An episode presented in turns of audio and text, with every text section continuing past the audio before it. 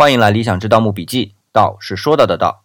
除了前一段时间我们说到的从棺椁到玉匣各种防腐措施之外啊，今天还要再更进一步的说一下防腐措施。这又是一套的，叫做九窍玉啊。这听着这名字就明白了。那更直接一点的呢，直接叫九窍玉塞。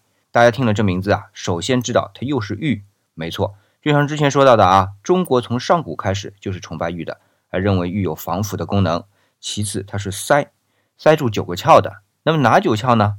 脸上的七窍显然是的，再加上肛门一个，生殖器一个，一共九个。古人认为啊，这些洞是可以把气泄出去的地方。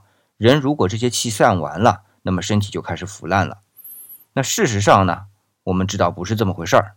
哦，对了，我其实不太喜欢叫这么一套叫塞，因为眼睛塞的那个啊，根本就不是塞，所以它还有个名字叫眼帘，窗帘的帘啊。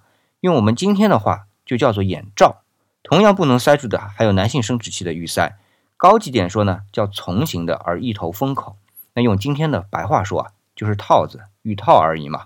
这是汉朝的葬制，我们说它是从周朝继承过来的，但是周代不是用塞子的啊，它用什么呢？这点啊，我们明天说。